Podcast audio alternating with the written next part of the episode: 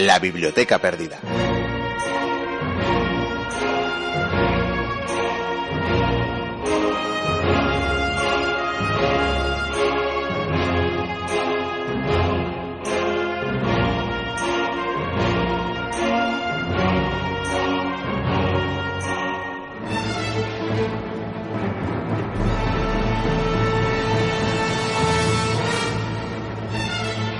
Afirma el escritor estadounidense Richard David Batts que rara es la vez que los miembros de una misma familia crecen bajo el mismo techo.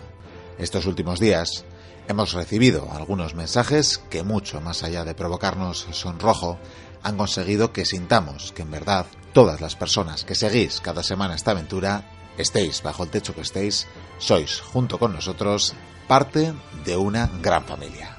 Bienvenidas, bienvenidos a la biblioteca perdida.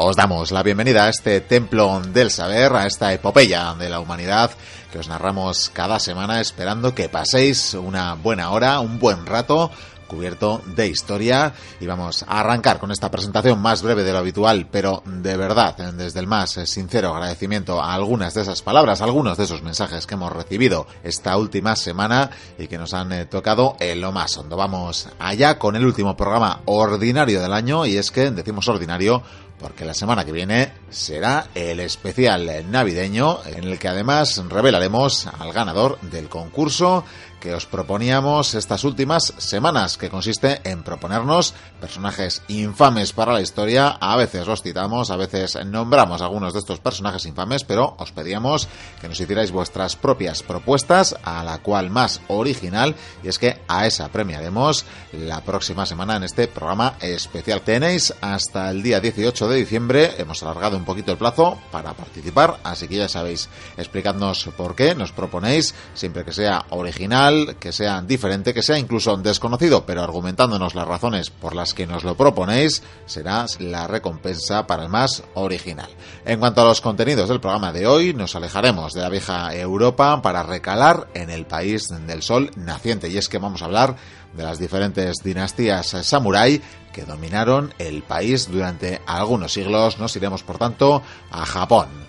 No será, sin embargo, el único monográfico del programa y es que también vamos a aprovechar para cumplir, antes de acabar el año, tal y como habíamos eh, prometido, para cumplir, como decimos, con una de las tantas propuestas que te recibimos de los oyentes que seguimos acumulando en nuestra lista y que esperemos poder dar cumplida respuesta a todas, pero os rogamos, os pedimos paciencia, os rogamos, por tanto, tiempo para darles salida. En este caso, atenderemos a Jorge Bastida y es que vamos a hablar de su ciudad, de Viana, y concretamente hablaremos además del primer príncipe de Viana y de su también infame probablemente progenitor, Juan II de Aragón. Saludamos ya a los y las oyentes de las radios que emiten la biblioteca perdida. A la BD Ratia, Artegalia Radio, Cuac FM, Onda Polígono, Onda Mayor, Radio Bronca, Chena, Antorba, Cadena Neo, Radio Mutant, Ujo y 7 Aranda y La Viana FM.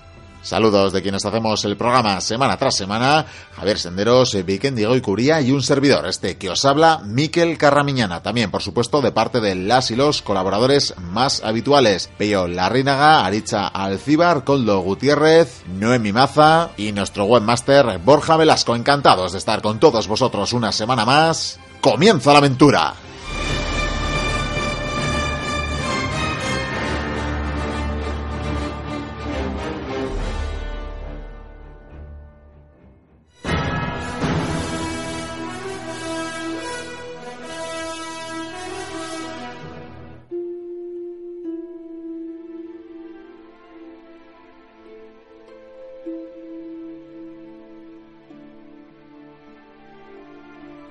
Seguimos hablando de historia en la biblioteca perdida y llega el tiempo de que nos eh, remontemos a tiempos pasados de viajar con nuestra máquina del tiempo para hablar de la historia de los samuráis. Vamos al antiguo Japón, al Japón feudal, donde unos guerreros cuya alma residía en sus espadas, en sus katanas, y eran temidos y respetados eh, por todo el pueblo.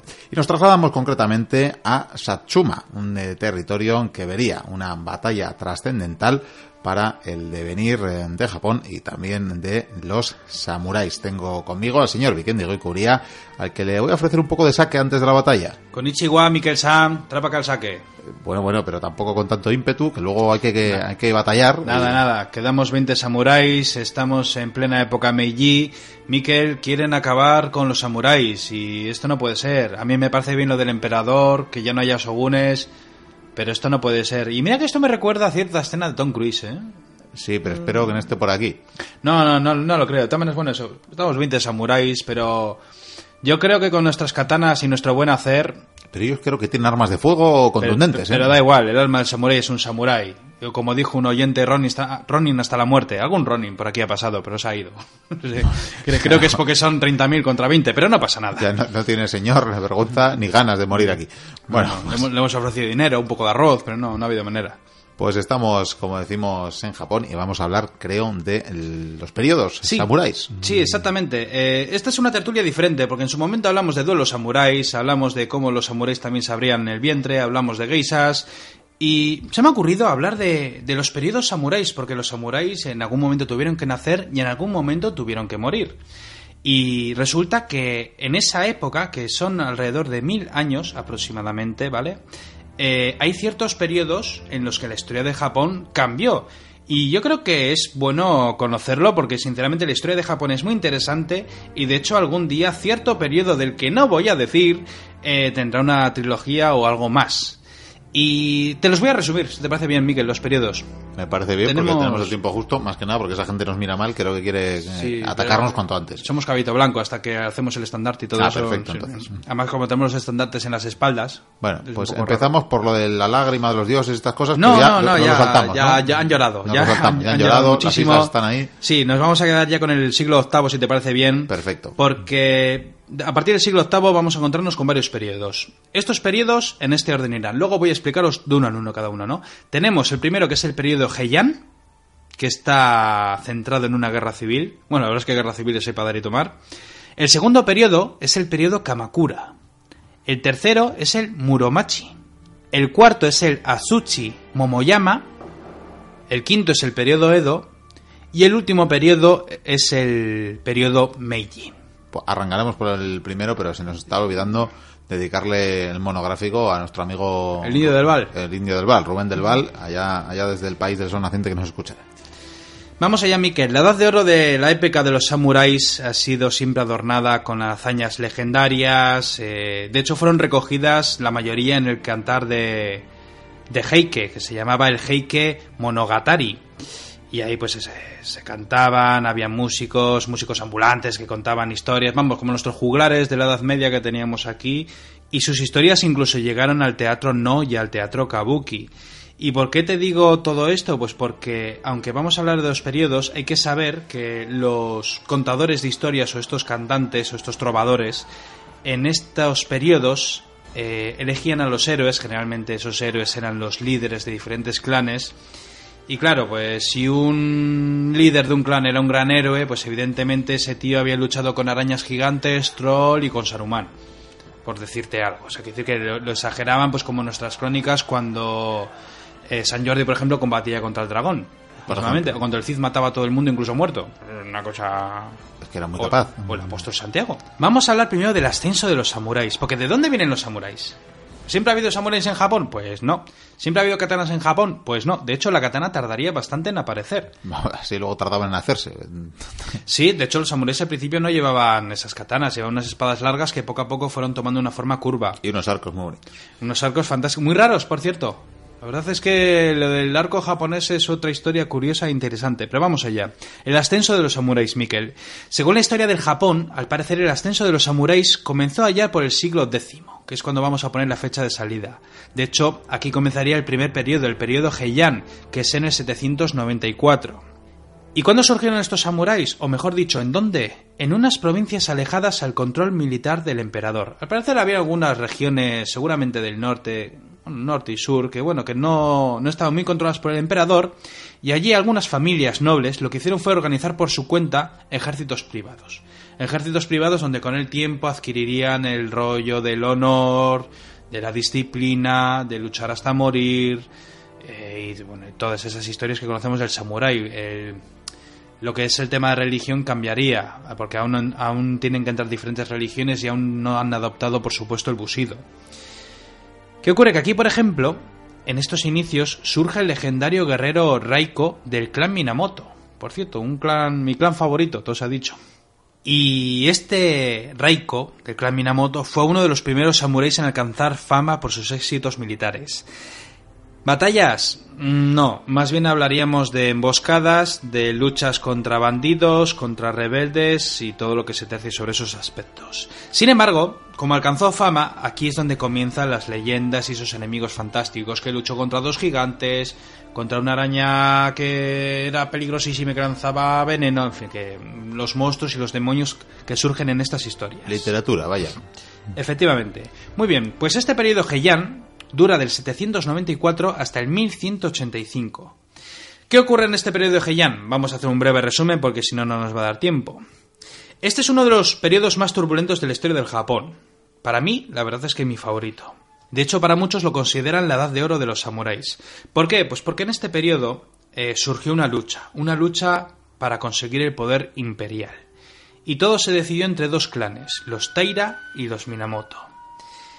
Es una historia fantástica, porque los Minamoto y los Taira entraron en guerra con miles de samuráis, eh, controlaban castillos, eran todo, era una guerra muy táctica donde no podían cometer errores. Los Taira salieron vencedores de aquella guerra, los Minamoto cayeron, por supuesto, quedaron destrozados y de hecho eh, el líder de los Taira consiguió entroncar su propia familia, su propio clan con la dinastía del emperador. Para, de hecho, su nieto iba a ser emperador. Sin embargo, que es lo más interesante de esta historia, es que llega un momento en que en el clan Minamoto matan a, a todos los líderes excepto a dos, a dos niños. Y uno de ellos es el más famoso, es el gran héroe, probablemente el mayor héroe de la historia de Japón, o por lo menos para mí. Hablamos de Yoshitsune. Y este personaje lo que hizo fue buscar, buscar a los samuráis que habían perdido el honor en la batalla, reclutarlos, volverles a dar ánimo, volver a combatir a los Taira. Y vaya, vaya, Mikel, comienza a combatir a los Taira, empieza a hacer sus perrerías. Era un gran guerrero. En, las, en los cantares le ponen que era guapo, esbelto, fantástico, tal. Al parecer era un tipo bajito, con los dientes deformados y bastante feo. Pero manejaba la espada como el que más. Total, él pagaba los juglares, no pasa eh, No, Yosechune la verdad es que era un tipo muy, muy legal. De hecho, algo que, que, es muy, muy, muy impresionante de este personaje es que hubo un momento en que tuvo que... tenía que tomar un una plaza, una fortificación, y el tío lo que hizo fue coger sus samuráis, esa plaza había detrás suyo un barranco, que era imposible descender, pues cogió con los samuráis todos a caballo y decidieron bajar. Decidieron bajar con los caballos porque pensó, y bien, este personaje dijo, oye, vamos a intentar bajar con las monturas porque el caballo intentará no caerse y hará todo lo posible para mantener el equilibrio y descender bien. Y efectivamente descendieron y tomaron la plaza. Hubo después batallas navales, hubo de todo y al final consiguieron derrotar de una vez por todas a los Taira. Solo hubo un problema. Su hermanastro, Yoritomo, un gilipollas con mayúsculas y con todas las de la ley. O sea, otro para la lista. Sí, otro para la lista. Encima, es que te podría decir un montón de cosas de este personaje, pero no nos va a dar tiempo. Lo que sí te puedo decir es que al final eh, persiguió a su hermano y Yoshitsune tuvo que hacerse el Arakiri obligado y Yoritomo ocupó al final el cargo de shogun. Serían los primeros shogunes de la historia de Japón, es decir, una especie de dictador militar, por así decirlo, que controla los designios del Japón, sin embargo siempre va a existir la figura del emperador como tal, que el emperador, hasta cierto periodo del que hablaremos luego, no va a pintar absolutamente nada. Pero es entonces cuando llega el periodo Kamakura. Tercer periodo, por tanto, ¿no? Segundo periodo Miquel, un segundo periodo que duraría desde el 1192 hasta el 1333. Este periodo es más corto en el tiempo, sin embargo, lo que podemos destacar de, esta época es que la capital política del Japón fue Kamakura, de ahí viene el nombre. Y que con el tiempo, aunque el, el shogunato, el poder del Japón lo llevaban los Minamoto, en 1199 pasó a los Ojo, el clan Ojo, que siguieron gobernando como shogunes. Fue en este periodo cuando los ojos tuvieron que frenar a las tropas mongolas de Kublai Khan. Que esta es una historia muy interesante porque lo intentó en dos ocasiones y dicen que, no sé si fue, creo que fue el emperador que pidió ayuda al viento divino, al kamikaze, y o a los dioses vamos y pues em, apareció una tormenta que acabó con casi toda la flota mongola, los barcos se fueron a pique, miles de hombres murieron ahogados y los japoneses pues sonrieron y lo celebraron con mucha alegría. Sí, desde luego miraban un poco con pavor, ¿no? Tan, tal número de enemigos eh, Y es no que estaban acostumbrados eran a- a, invencibles. tanto. Además, los samuráis, lo normal en esta época era combatir uno contra uno, el honor, la gloria. Oye, ¿cómo te llamas? Y el mongol, pues te mete cinco flechas y luego las recoge y luego te dice, me Y llamo luego te dice buenos días. Sí, exactamente. Y sin embargo, el haber montado toda aquella guerra, las defensas y haber movilizado tanta gente, trajo, trajo una crisis económica brutal. Brutal en el país. Estaban hechos polvo. O sea, la resistencia a los mongoles. Sí. Y es entonces cuando los señores feudales aprovecharon aquella debilidad para alzarse contra el poder central. Aquí empezamos ya con las guerras civiles. De hecho, en el año 1336, uno de estos señores, llamado Ashikaga Takauji, ocupó la capital proclamándose shogun. Hablaríamos ya del segundo shogunato, el shogunato Ashikaga. Y aquí pasaríamos al tercer periodo, que se llama el periodo Muromachi, que va desde el, desde el 1336 hasta el 1573. Esto me suena hasta los portugueses. Más o menos, Miquel. Va- vas bien, vas bien. ¿Y qué ocurre importante en este periodo Muromachi? Pues que surgen con fuerza los daimios. Los daimios eran fieros señores feudales, terratenientes en toda regla, con samuráis bajo su mando. ¿100 samuráis? ¿200? Sí, o miles de samuráis bajo su mando. Fieros guerreros que quieren combatir y dejarse la piel por su señor. Y por supuesto por las prebendas que les dan, pero eso es otra historia. Eran dueños de grandes tierras, tenían miles de vasallos bajo su mando y empezaron a haber conflictos entre los daimios. Pero lo más interesante de este periodo, de este periodo Muromachi, es el final, porque en los últimos años el país se fragmentó en, en docenas y docenas de territorios controlados por los daimios. Es decir, que cada daimio se hizo, por así decirlo, su pequeño territorio y lo que hicieron entre todos fue guerrear entre ellos sin parar, entre vecinos, haciéndose alianza, traiciones y todo lo que se tercie, para conseguir el control absoluto del país. Una es suerte decir, de Rinos Teifa, ¿no? Sí, esto es más o menos la época más típica de las películas que podemos ver del Japón, que es cuando Japón pero hay un mosaico de, de docenas y docenas de, de estados donde cada señor, hablamos de ca- cada, señor como si fuera un, noble feudal de, de- aquí, vamos, pero sin rey.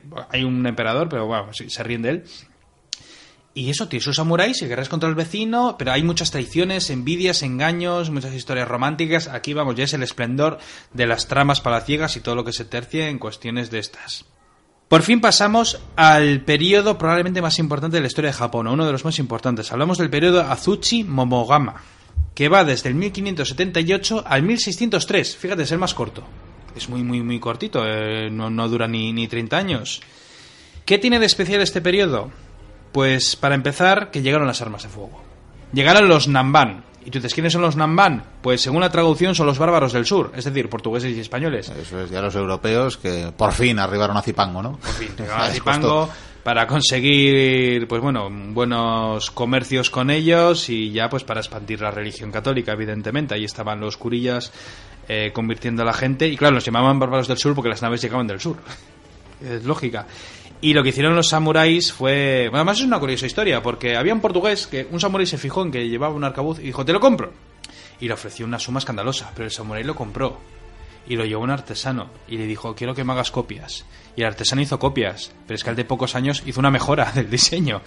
Y claro, la guerra cambió porque de repente surgen las armas de fuego y resulta que un campesino que le has enseñado durante un par de horas a disparar con un arcabuz antiguo que no tiene una precisión ni nada, pero que aún así di- dispara y puede dar, Se puede cargar a un samurái, Eh, sí. cosa que antes era impensable, ¿no? pues imagínate un samurái que ha sido entrenado durante la niñez, que vamos, que va con la katana y le pega un tiro y ya está. Y la armadura, por supuesto, no te protege. Y claro, cambió el arte de la guerra. De hecho, por ejemplo, en esta época se construyeron muchísimos castillos. Y encima los castillos variaron de forma, tenían varias plantas, con gruesos muros, fosos llenos de agua y un acceso laberíntico. Eso estaba pensado para que cuando, si tú conseguías entrar al castillo, tenías que dar vueltas como si fueras un roedor, dando vueltas por un laberinto hasta llegar a la casa del señor. Y era muy complicado. El diseño de estos castillos también lo hacían así por una razón, terremotos. No podían hacer una- un castillo como nosotros en Europa, porque si tuvieran castillos como los que tenemos nosotros en la península ibérica, por ejemplo, llega un terremoto y caen todos. Sí, la misma razón por la que a día de hoy siguen edificando teniendo muy en cuenta los movimientos sísmicos. Efectivamente, aquí llegó, este fue el punto álgido probablemente de, de las guerras entre los clanes, porque al final aparecieron dos personajes poderosos que pugnaron, cada uno tenía muchísimos señores bajo su mando, eh, vasallos, y se desató la batalla de Sekigahara. Hablamos de, la batalla más grande de, del terreno japonés, eh, de la historia de Japón en su suelo, vamos. Creo que rondaban los 140 o los 160 mil soldados. No eran todos samuráis, estaban asigarus, que eran los obligados a combatir, en fin, el pueblo llano. Pero claro, ya hablamos de cañones, hablamos de fusilería y el vencedor de esta batalla fue Ieyasu Tokugawa, aquel que en el 1603 se proclamó como shogun. Sería el tercer shogunato, el shogunato Tokugawa. Un shogunato que duraría la friolera de más o menos 250 años, pero ojo, hablamos de 250 años de paz, donde en Japón ya no habría guerras civiles, habría duelos, habría sus historias, habría alguna rebelión, pero donde por una vez los japoneses dejarían de matarse entre ellos. Eh, ahora, también, claro, también es, bueno, es contar que como tenían tan, tantas ansias de matar, pues tuvieron que enviarles a Corea, a que matasen coreanos. Pero bueno, que en un principio es un periodo de paz que... Curioso lo cuando se supone que los japoneses o, los seres humanos que habitaron Japón venían de Corea. Efectivamente. De hecho, además, eh, Ieyasu Tokugawa desmanteló muchos castillos para frenar las ambiciones de los señores de esos daimios. Eh, a quitarles castillos mmm, pierdes por así decirlo, posiciones claves. Y no solo eso, sino, si no me equivoco, incluso creo que una vez cada dos años tenían, no sé, no me acuerdo bien del sistema, pero creo que un año tenía que vivir él en la corte del shogun y al año siguiente él volvía a sus tierras, pero venía su mujer. El tema era que no hubiera traiciones por parte del shogun. Era un sistema curioso, pero esa es otra historia porque lo que sí te puedo decir es que al final los años van pasando y al final pues en, el entrenamiento del samurai se queda solo en eso, en entrenamientos y en no matar. Y es por ello que llegó el siguiente periodo, llamado el periodo Edo, que sería desde el año, el que he dicho hace un momento, en 1603, que es cuando Ieyasu Tokugawa se convierte en shogun, hasta el año 1868. Este periodo de Edo... Eh, Edo, por Tokio? Sí. Pregunto. Edo eh, se convierte en la capital, que hoy en día es la actual Tokio. Es una época en la que ya te digo, hay una paz prácticamente absoluta. Incluso llegan a echar a los extranjeros porque los shogunes no se fían ni de los españoles, ni de los portugueses, ni de otros extranjeros que llegan y de repente, oye, que somos anglicanos, oye, que somos protestantes, y esto ya les mosqueó. Bueno, creo que había llegado a haber eh, más de 100.000 eh, católicos ya. Sí, sí, sí, muchísimo. Incluso creo que se llegó a levantar una catedral. Creo que se llegó a mantener en una pequeña isla un pequeño asentamiento, no sé si era holandés o alemán, me parece que era alemán, creo que era. Alemán era, puede ser. En fin, que es un periodo bastante ñoño donde, sin embargo, siguen las historias. Por ejemplo, eh, por esta, en este periodo es la historia de los 47 Ronin. Pero yo creo que ya es momento de llegar al último periodo, que es el periodo Meiji, que va desde el 1868 hasta el 1912. Este periodo Meiji es muy muy interesante y la verdad es que me encantaría hablar de esto, lo que pasa que como siempre no tengo tiempo y aunque haga una tertulia no me vale. Pero lo que sí te puedo decir es que en esta época Meiji surge un movimiento por parte de diferentes clanes que a, al principio son muy pocos clanes, por no decir uno, pero al final poco a poco se va contagiando el asunto sobre quién manda en Japón. Porque hay muchos que opinan que hay que devolver al emperador su poder, porque el emperador es absoluto, es divino y, y, todo lo que quieras, y hay que acabar con el shogunato. De hecho, se decía el abajo, abajo el bakufu. Y hubo reyertas, hubo batallitas minúsculas, fue algo raro, pero sobre todo lo que hubo en esta época fueron asesinatos. La verdad es que la, sangre por Edo, o Tokio, lo queramos llamar, y Kioto corrió, corrió a raudales por la noche cuando iban los hombres de una fiesta a otra, iban para su casa, llegaban los samuráis del otro clan y les acuchillaban, los mataban y punto. Entonces fue una época muy sangrienta, pero al final consiguieron consiguieron ganar y por lo tanto el emperador acabó, el shogunato y el emperador consiguió el poder en el Japón. Sin embargo, esta época Meiji trajo la restauración Meiji y en esta restauración se acabaron los samuráis. Los samuráis ya no podían portar espadas. ¿Qué es lo que hicieron? Pues portaban espadas de madera, seguían entrenando, algunos se convirtieron en pintores, en maestros, filósofos, alcohólicos, de todo un poco, ¿no? Alcohólicos, sí, porque muchos no lo entendían. Eh, de repente eran inútiles. O sea, yo qué sé, imagínate un samurái de 40 años o 50 años y que de repente, oye, que has estado toda tu vida entrenando para ser samurái para defender al emperador, pero el emperador te dice que no, que los samuráis ya no. Comienzan a entrar, porque hay una apertura por culpa por parte de los norteamericanos del Comodoro Matthew, si no me equivoco, que bueno, Esas naves negras, ¿no? Sí, que bombardeó la, la, costa japonesa obligándoles a abrir el comercio, que le interesaba mucho a los Estados Unidos y por lo tanto los japoneses abrieron. Y al abrirse al mundo, pues eh, llegó de todo. Llegaron no solamente las modas, sino los productos y las ideas. Y para terminar, te voy a decir que, bueno, por supuesto, se creó un ejército pagado por el Estado permanente con armas modernas, con fusiles, con cañones, armamento de Estados Unidos. Querían utilizar el sistema militar de los alemanes, por ejemplo. Querían utilizar ideas sobre el control del gobierno, bueno, por así decir, ideas políticas de Francia. Sin embargo, hubo algunos samuráis que se resistieron, Mikkel, se resistieron y de hecho llegaríamos al año 1877 con la rebelión de Satsuma, que es donde estamos ahora mismo. Estamos, ya me sonaba a mí, estamos aquí, tercos. porque están nerviosos ya los 20 samuráis que hay aquí. Eso es, aquí surgió un líder que era Saigo Takamori, para muchos el último líder samurái, donde lucharon porque ellos lo que decían era que que está bien que exista un cambio, que es decir, que Japón se ha quedado atrás y es bueno que avance con el tiempo, pero lo que no puede ser es que haya un que exista un cambio tan radical, que, debían seguir recordando lo que fueron, debían, tenían que seguir recordando a sus ancestros y lo que son, y por lo tanto no hacen un cambio tan brusco. Estos amores se rebelaron contra el gobierno, contra el emperador, aunque decían que servían al emperador, estas ideas ya sabes que son un poco antagonistas, y al final estos samuráis pues combatieron y bueno, pues si te digo que es el último samurái, pues imagínate por qué fue. Sí, sí, me hago, me hago una idea. Y por último, pues lo que te digo, este periodo Meiji acabó en el 1912 y aquí ya seguiría...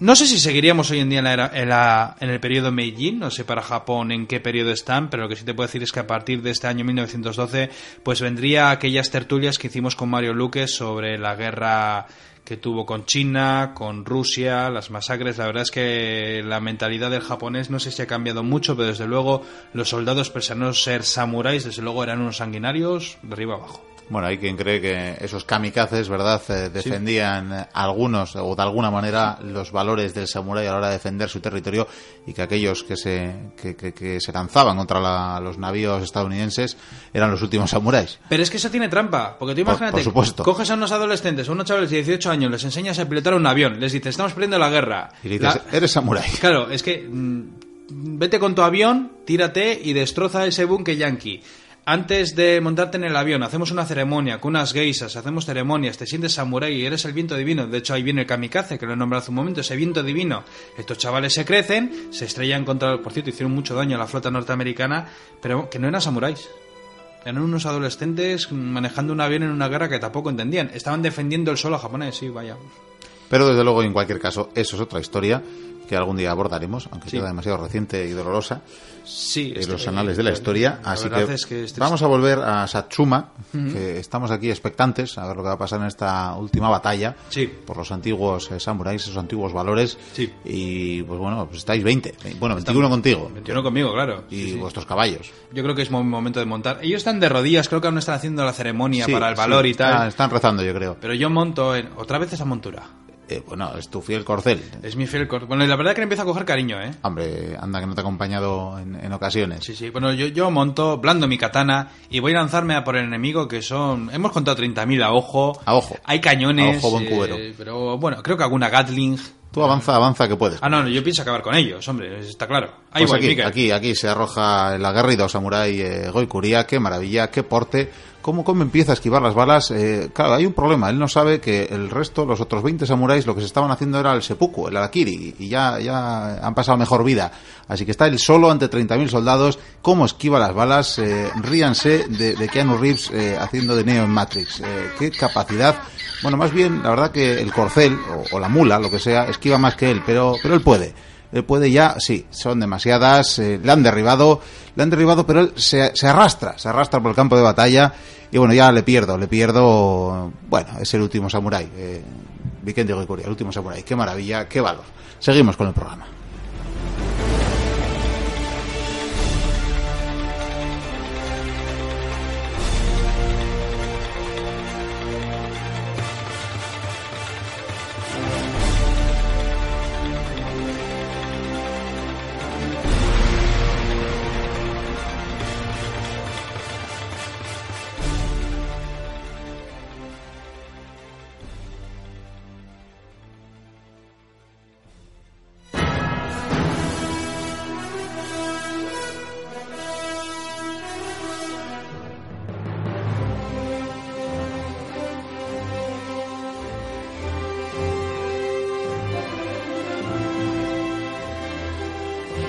Continuamos navegando en los anales de la historia y vamos a abordar ya el monográfico del programa de hoy. Vamos a remontarnos varios siglos en el pasado, vamos a viajar cerquita desde nos encontramos, desde donde nos encontramos, y es que vamos a Viana, a esa antigua ciudad del también antiguo reino de Navarra, y vamos a hablar eh, de varias cosas, pero vamos a situarnos ya en el año 1507 tengo conmigo. Creo que la máquina la ha trasladado entero. A veces nos hace cosas, nos hace bromas la máquina del tiempo y eh, traslada la cabeza de Gizmo junto con el cuerpo de algún colaborador. Pero en este caso creo que Pello, Pello Larrínaga, está, está bien, ¿no? Sí, sí, aquí estoy. Saludos, mochuelos. Estamos completos, bien, perfecto, sobre todo la mente, porque si no está complicado repasar. Y la verdad que nos hemos desplazado a Viana, como decimos, en este 1507 en el que hay tiempos tumultuosos, eh, estamos en pleno asedio de la fortaleza de la fortaleza de la ciudad. Y tenemos aquí a insignes eh, personajes eh, de la historia que quizás tampoco sean los protagonistas, porque yo casi que estamos aquí en Viana y de paso vamos a aprovechar a saludar a un oyente, a Jorge Bastida, que en más de una ocasión nos ha pedido que hablemos de su ciudad, precisamente esta ciudad de Viana, y, te quería comentar cómo hemos llegado a esta situación. Pues hombre, estamos ya aquí arrastrando, nos encontramos en, un asedio que está llevando a cabo más, más que nada, ni, más ni menos, tenemos aquí a César Borgia. Decía yo que había, había gente con pompa aquí. Sí, gente con pompa. También me pareció ver el otro día al conde de Lerín. Y, bueno, pues eh, estamos ya en un momento en el, que, en el que el reino de Navarra está desgarrado por los cuatro costados y, se esto se traduce en con conflictos diarios, conflictos diarios, pero que esto no suelen ser grandes batallas, pero el, reino, el viejo reino está dividido en dos y bueno, parece ser que, tarde o temprano pasará algo gordo. ¿Y, cómo, cómo, se llegó a esto? Pues bueno, su origen, su origen se remonta a numerosos, numerosos años atrás. Principalmente está centrado en la figura de dos personajes clave de, de la historia de Navarra, que son el príncipe Viana, Carlos, y su padre, Juan II. Pues me parece buena mm, situación para hablar de la historia tumultuosa de este siglo XV. Vamos a remontarnos mm. al anterior, por tanto, y es que, como bien apuntas, eh, tenemos dos personajes que, bueno, van a cambiar eh, no solo el propio reino de Navarra, sino los reinos también de Castilla y Aragón. Y además es uno de esos personajes eh, que podrían haber cambiado la, la historia, ¿verdad? Sí, en efecto. Ahora vamos a ver un poco toda la relevancia que tuvo, que tuvo Carlos, Carlos de Viana, y también su padre. Su padre, la verdad es que, es curioso, es hoy en día un personaje que tampoco está muy reflejado, pero, pero es que estuvo metido en, en tantos fregados, utilizando lenguaje vulgar, que, es que es, es, un, es un sujeto para estudiar. no sé cómo calificarlo. Yo diría que es el Luis XI que hemos tenido nosotros aquí. O sea, podría haber sido denominado como la araña, porque es que se movió por todas partes y encima sembrando discordia, problemas y, al final todo, todo acabó en el caso de Navarra. En, Tú lo metes en la lista de los infames entonces, ¿no? Podemos meterlo claramente. Yo creo que es un candidato, candidato a estar, sin lugar a dudas. Bueno, vamos a, vamos a hacer una cosita. Como hemos eh, dicho, Jorge Bastida, eh, oyente, fiel oyente, que vive en esta ciudad de Viana, nos ha pedido alguna vez hablar de su ciudad y aunque hoy nos vamos a centrar en el príncipe de Viana, creo que él mismo también nos sugería este tema en su momento y en las disputas con su padre Juan II eh, de Aragón, vamos a remontarnos un poquito más allá, por lo menos hasta estos eh, tiempos, y hablar de, la propia ciudad. Geográficamente, para que la gente los oyentes y los mochuelos lo tengan en cuenta, por si alguien no conoce Viana, ciertamente está enclavado en la actual eh, Navarra, como en su día lo estaría, y además a día de hoy, por situarla muy fácilmente, estaría en el punto de fronterizo entre Navarra, La Rioja, y, la provincia de Araba. Entonces, eh, así nos podemos hacer una idea. En efecto, se encuentra a muy pocos kilómetros de, de Logroño.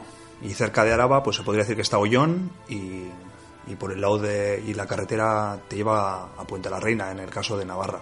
O sea, es un, es un pueblo que antiguamente estaba estratégicamente situado. Y eso lo demuestra el hecho de que haya asentamientos bastante antiguos, ¿verdad?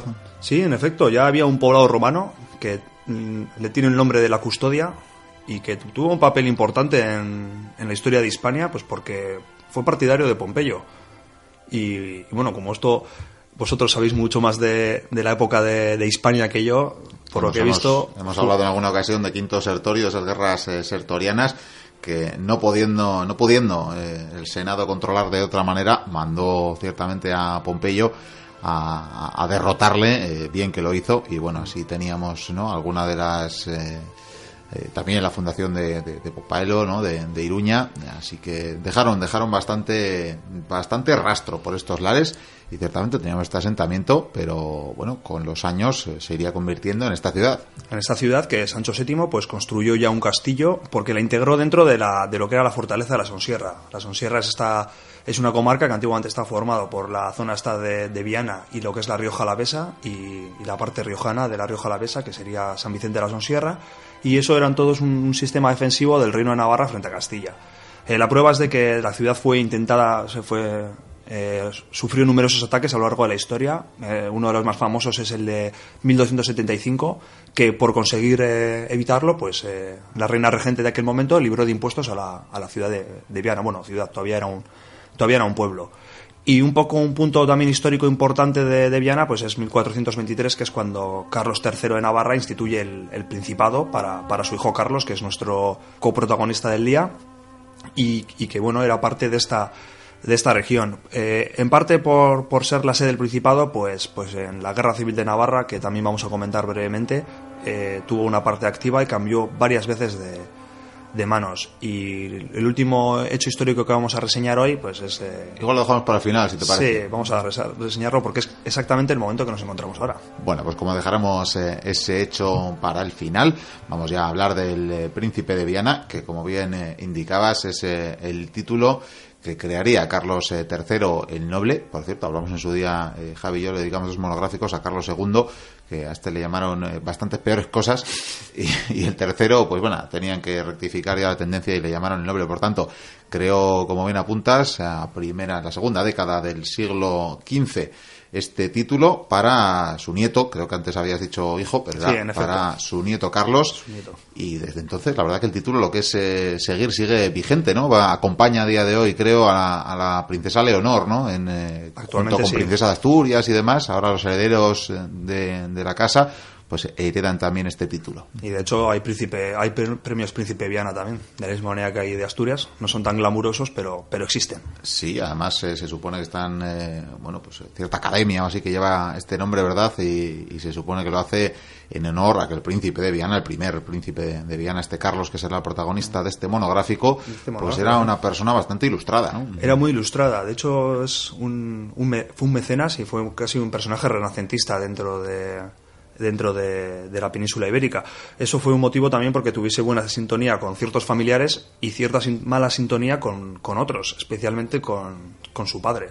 Que yo creo que para empezar a hablar de Carlos nunca entenderíamos quién era Carlos sin hablar de quién, quién, fue, quién fue Juan. Juan de Trastámara, que fue su padre y que, que fue un poco el que le llevó por el camino de la amargura a él y a mucha gente más. Juan II de Aragón, ¿verdad? Digo, vamos a, a establecerlo bien, porque también había un Juan II de Castilla. Efectivamente, coetáneo, es que además. Juan II de Aragón, antes de serlo de segundo de Aragón, fue segundo de Navarra también. Eh, para empezar un poco vamos a hablar de quién, quién eran estos Trastámara. Al final, eh, Juan y todos sus hermanos eh, nacieron, en, nacieron en Castilla. Ellos todavía no eran, no eran, su padre no era rey. Su padre fue elegido rey de Aragón por el compromiso de Caspe. El rey de Aragón de aquel momento falleció sin descendencia. Y, y su padre Fernando era el hermano del rey de Castilla, eh, de Enrique III. Entonces, por un, por, un, por un procedimiento que solucionó esta situación en Aragón, Fernando, que muchas veces fue gracias a su apoyo militar y a los sobornos que hizo a los compromisarios de Caspe, pues fue elegido rey de, rey de Aragón. ¿Qué le pasaba a Fernando? Que eh, debía ser una persona muy ambiciosa y él tenía muchos territorios en, en Castilla.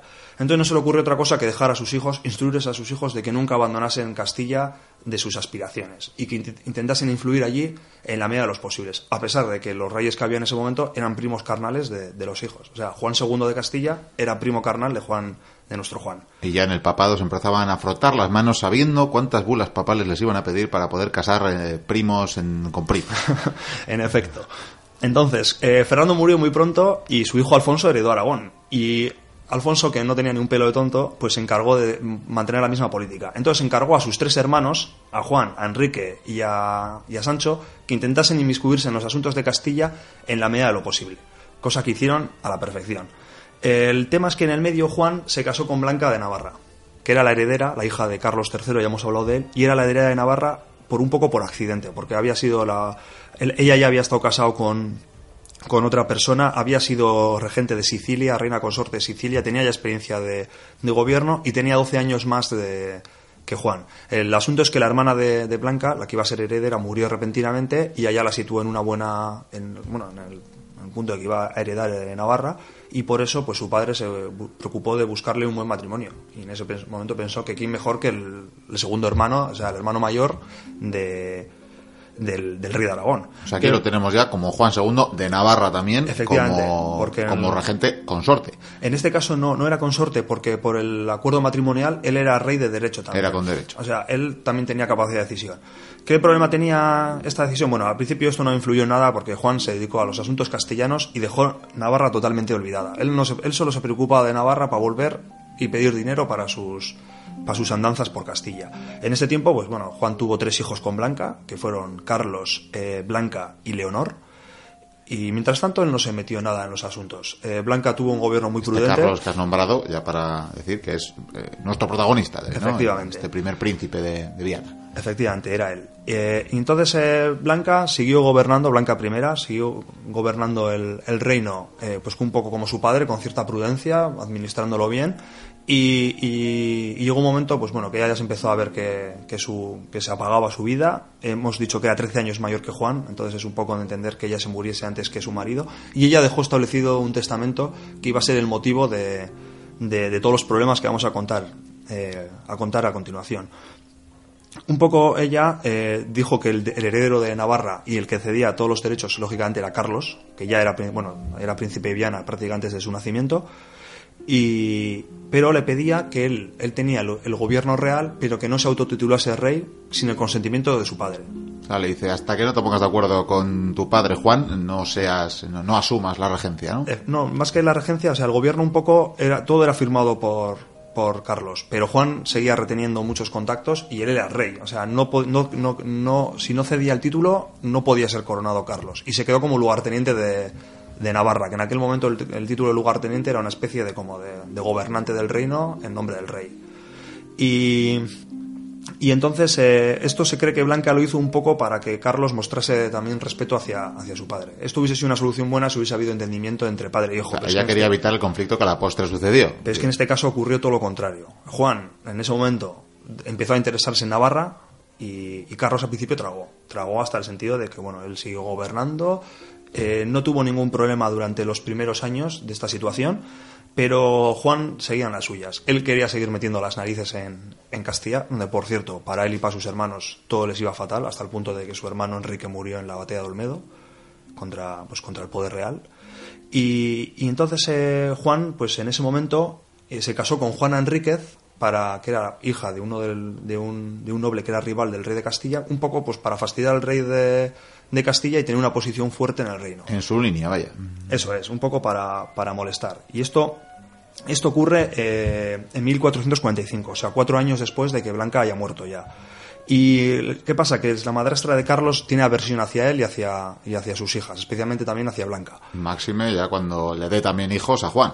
Claro, sobre todo porque es que el primer hijo encima eh, resulta que va a ser Fernando de Aragón, más conocido Fernando posteriormente II, como Fernando el es Católico. otro Fernando como su abuelo, Fernando I, pero sí, ciertamente ese Fernando el Católico que nacería en, en Aragón, en Sos del Rey. Sí, y nació en Aragón porque es que el plan ya de, de Juan Enríquez era de desposeer a Carlos de, de los posibles títulos que tuviese que, te- que pudiese tener y que no, no tu- que tuviese más relación con Aragón que con Navarra, porque estaba claro que los posibles hijos de este segundo matrimonio en Navarra no tenían nada que pintar, pero sí que tenían que hacer mucho en, en Aragón. Sí, de hecho, si visitáis esos del Rey, que tienen además, eh, bueno, pues eh, alguna exposición temática permanente, pues eh, cuentan precisamente que se ve como en un pueblo tan a priori pequeño, ¿verdad? Y, y austero, no sé cómo llamarlo, pues eh, acabó siendo cuna de, de ese rey católico. Y le da nombre hoy en día al pueblo. Eso es. Entonces, eh, en este momento ya empiezan unos, unos, eh, unos conflictos padre-hijo tan graves que los nobles del reino se empiezan a, a posicionar y surgen dos facciones que a, a la postre van a, van a ser, incluso serán conocidas por nuestros oyentes, que son los agramonteses y los beaumonteses, que son simplemente, eh, pues como ocurría, que estos, estos, este conflicto es paralelo al que ocurrió aquí en el País Vasco de la Guerra de los Banderizos, entre oñacinos y gamboinos, y que son simplemente eh, familias nobiliarias que se agrupaban en torno a un clan más poderoso. En el caso de, de Navarra eran los partidarios del, de- del conde de Agramont y los del conde de Beaumont. O sea, que tenían ese, ese, ese nombre los dos y se nombran los partidarios. Los beaumonteses apoyaban a Carlos, los agramonteses estaban con, con Juan. Eh, entonces esta, este conflicto empieza como a, a, agravar, o sea, le llaman la guerra civil eh, navarra, a pesar de que nunca hubo grandes batallas ni muchos muertos, o sea, eran simplemente golpes de mano en que una ciudad cambiaba de manos, pues igual una pequeña escaramuza con dos o tres acuchillados. Pero esto hizo de que Carlos al final tuviese que largarse de Navarra, porque él no estaba hecho para estas para este tipo de intrigas y él se refugió en la corte de su tío, el, del rey de, Aragón, Alfonso V, que en ese momento estaba en Nápoles, porque había, había conquistado esa zona. Entonces, durante este tiempo no hubo ningún problema, todo estuvo bien. Juan siguió mangoneando en, en, Navarra y en Castilla, pero al final resulta que Alfonso murió. Alfonso V, el rey de Aragón, murió y Juan resulta que pasó a ser heredero ya, o sea, el rey también de Aragón. Bueno, antes habían tenido también conflictos, ¿no? En el hilo de esta guerra, eh, Juan le había despojado eh, de sus títulos sí. y, y, Alfonso, el hermano del rey Juan, le había obligado de algún modo, ¿no? A restituirse. A restituirlos, por menos los de Navarra, que, que, eran los que les correspondían por el testamento de, de, su, de su madre. Entonces, cuando Alfonso muere y Juan es nombrado rey de Aragón, aquí se encuentra con la situación de que, en teoría, eh, Carlos también es heredero del, rey de Aragón, del reino de Aragón. Entonces, aquí es cuando, cuando Juan Enriquez ya empieza a intrigar para que esto no ocurra. Ella lo que quiere es que sea Fernando, el, su hijo, el que herede, herede Aragón. Entonces, ya en este punto, Juan, que ya venía también arrastrando problemas en, en Aragón con ciertos reinos, le empieza a ocurrir a él lo que le ha ocurrido en, en Navarra. Ya se empiezan a formar. Eh, bandos y entonces toda la gente que está un poco en contra del rey se agrupa de nuevo en torno a Carlos. O sea, los problemas que él tenía en Navarra se están reproduciendo se replican en, en, Aragón, ¿no? En Aragón y especialmente en Cataluña. Entonces, en este punto es cuando, ya estamos hablando de 1460, eh, hay una gran agitación en toda la, en toda la, en toda la, en los dos reinos, tanto en Aragón como en Navarra, y en este momento Carlos, que se siente fuerte, decide intentar casarse. Y una de las propuestas que hay, que quería el rey de Castilla, era casarse con Isabel. A lo cual, hermanastra de, eh, del rey, en este momento Enrique IV de Castilla. Isabel, que va a ser la futura Isabel la Católica. Que va a ser claro. la Isabel la Católica, que se sacaban en aquel momento, era una princesa de 10 años de edad y el príncipe de Viana en este momento tenía ya 30 y, 30 y muchos. Entonces esto ya es la gota que colma el vaso para, para Juan y en ese momento decide, decide apresarlo en Lérida. Lo mete en un calabozo, pero en un calabozo como si fuese un bulogar eh, ladrón, o sea, sin, sin ningún tipo de comodidad, un, una celda húmeda llena de agua y aquí Carlos incluso contrae, contrae tuberculosis. Entonces, en ese momento, eh, los nobles catalanes y parte de los aragoneses que están en contra de Juan le presionan de tal manera que al final Juan se ve obligado a, a liberar a Carlos, nombrarle heredero universal de, su, de todos sus reinos y, que, y lugarteniente de Cataluña. Entonces, en ese momento, Carlos es liberado, es recibido en, en Barcelona. de multitudes, ¿no? Como un héroe, que... pero el tema es que 16 días después muere.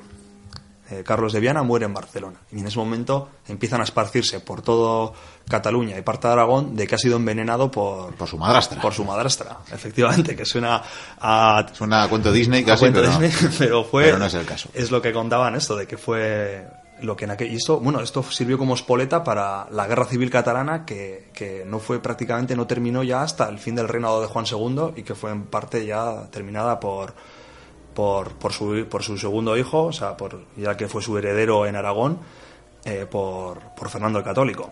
No parece probable, ¿no? En todo caso, que la muerte de, de Carlos eh, se debiera a un veneno, no, sino a esa tuberculosis, fue esa que, había tuberculosis que había adquirido en, en, prisión. En prisión de Lérida.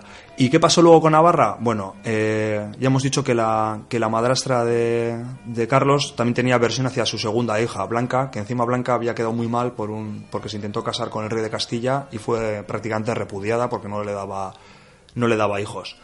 Entonces, eh, Blanca se convirtió en otro peón de su padre y, bueno, se la llegó un momento de que, de que, de que el, ella estaba de un lado a otro, manejada por él. Y la única hija, la única hija que tuvo de su primer matrimonio que Juan tuvo cierta estima fue Leonor. Entonces llegó hasta el punto de que era su, un poco su, su segunda mano en Navarra. Y de hecho, para librarse de Blanca, eh, entregó a su hermana, o sea, entregó una hermana a la otra y unos, unos días después apareció Blanca también también muerta. O sea, que estos, estos personajes eran un poco siniestros, hay Era que un decirlo. poco una casa mafiosa, ¿eh? La verdad es que estos Trastámara había que andar ojito con ellos. Y, y, bueno, pues esta, esta situación inestable en Navarra se prolongó. Leonor fue proclamada reina, luego le siguieron sus descendientes.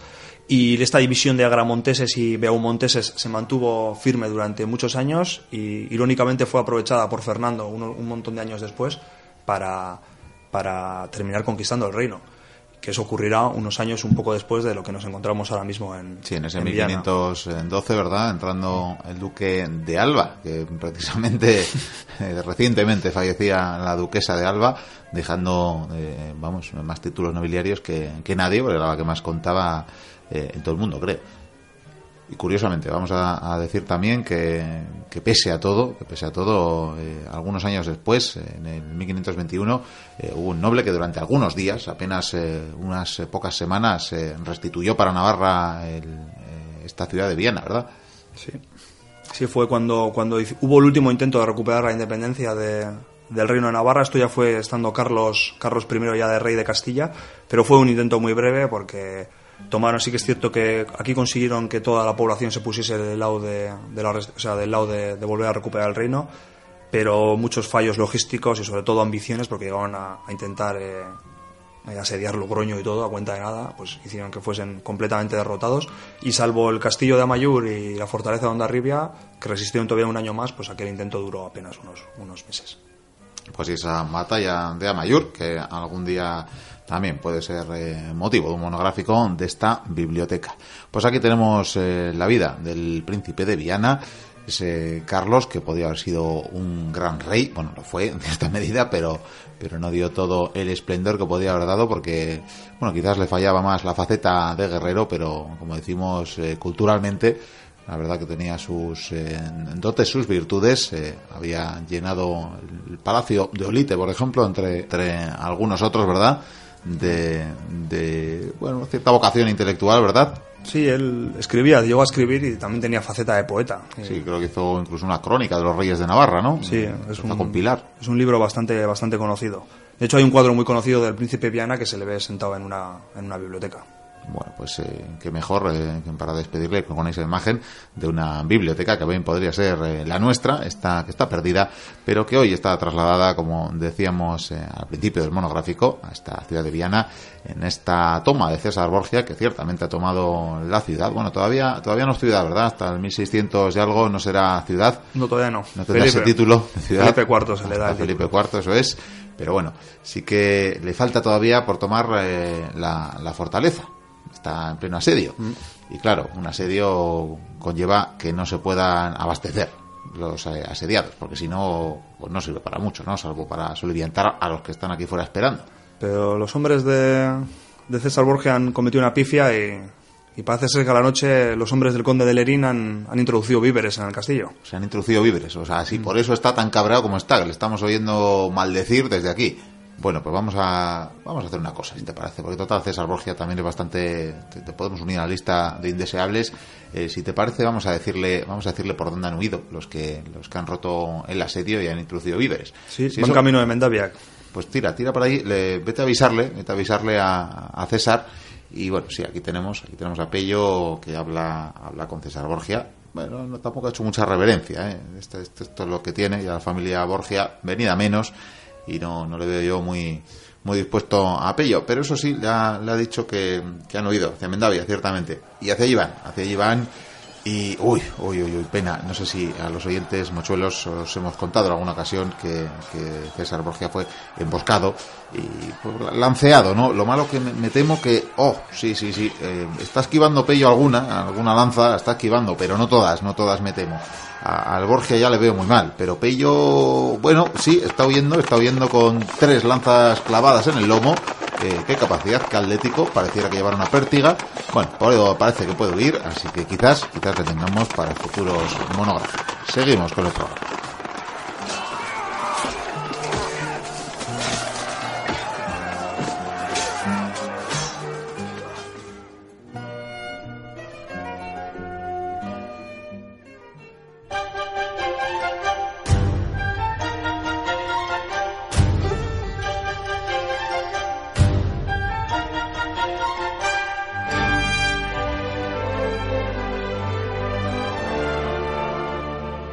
Se acerca ya el momento de despedir el programa de hoy. Vamos a aprovechar estos últimos minutos, como siempre, para saludar a los y las oyentes que nos habéis hecho llegar vuestros mensajes, en este caso Evox, nuestro podcast, donde nos dejabais diferentes mensajes. Por ejemplo, DVD 85 Reserve, nos decía que genial, al hilo de la saga El Vizcaíno que estamos ofreciendo por capítulo semana tras semana. También Johannes o Johannes, que nos decía que excelente relato, que le gusta la ambientación y el tema, y nos deseaba ánimos. Gracias por estas palabras. En cuanto al último programa, teníamos al veterano oyente Horst, que nos decía que otro programa para disfrutar, decía que le apena que solo duren una hora los programas, pero que es totalmente comprensible. Bueno, además, como bien añades, lo bueno, si es breve, pues mucho mejor, ¿verdad? Había también oyentes anónimos que nos dejaban sus saludos.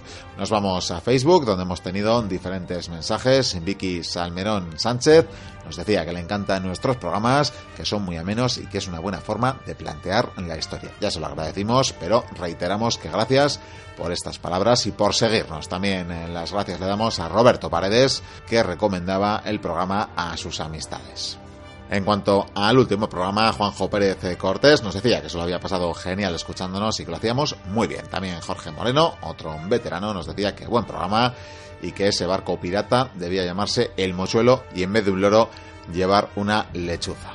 Agradeceremos también a todas las personas, que sois bastantes y solemos olvidar mentar, que le dais a me gusta cuando compartimos los enlaces, que sois varias eh, decenas y desde luego que se agradece. Finalizaremos con eh, un mensaje del que no daremos lectura, porque de algún modo nos lo había hecho llegar de manera personal a través del Facebook, pero eh, en realidad era uno de los mensajes, no el único, afortunadamente no el único, pero era uno de esos mensajes que mentábamos en la presentación del programa y que nos había llegado muy ando. Un saludo muy fuerte, un abrazo muy fuerte a José Manuel López Ruiz y a toda su maravillosa familia.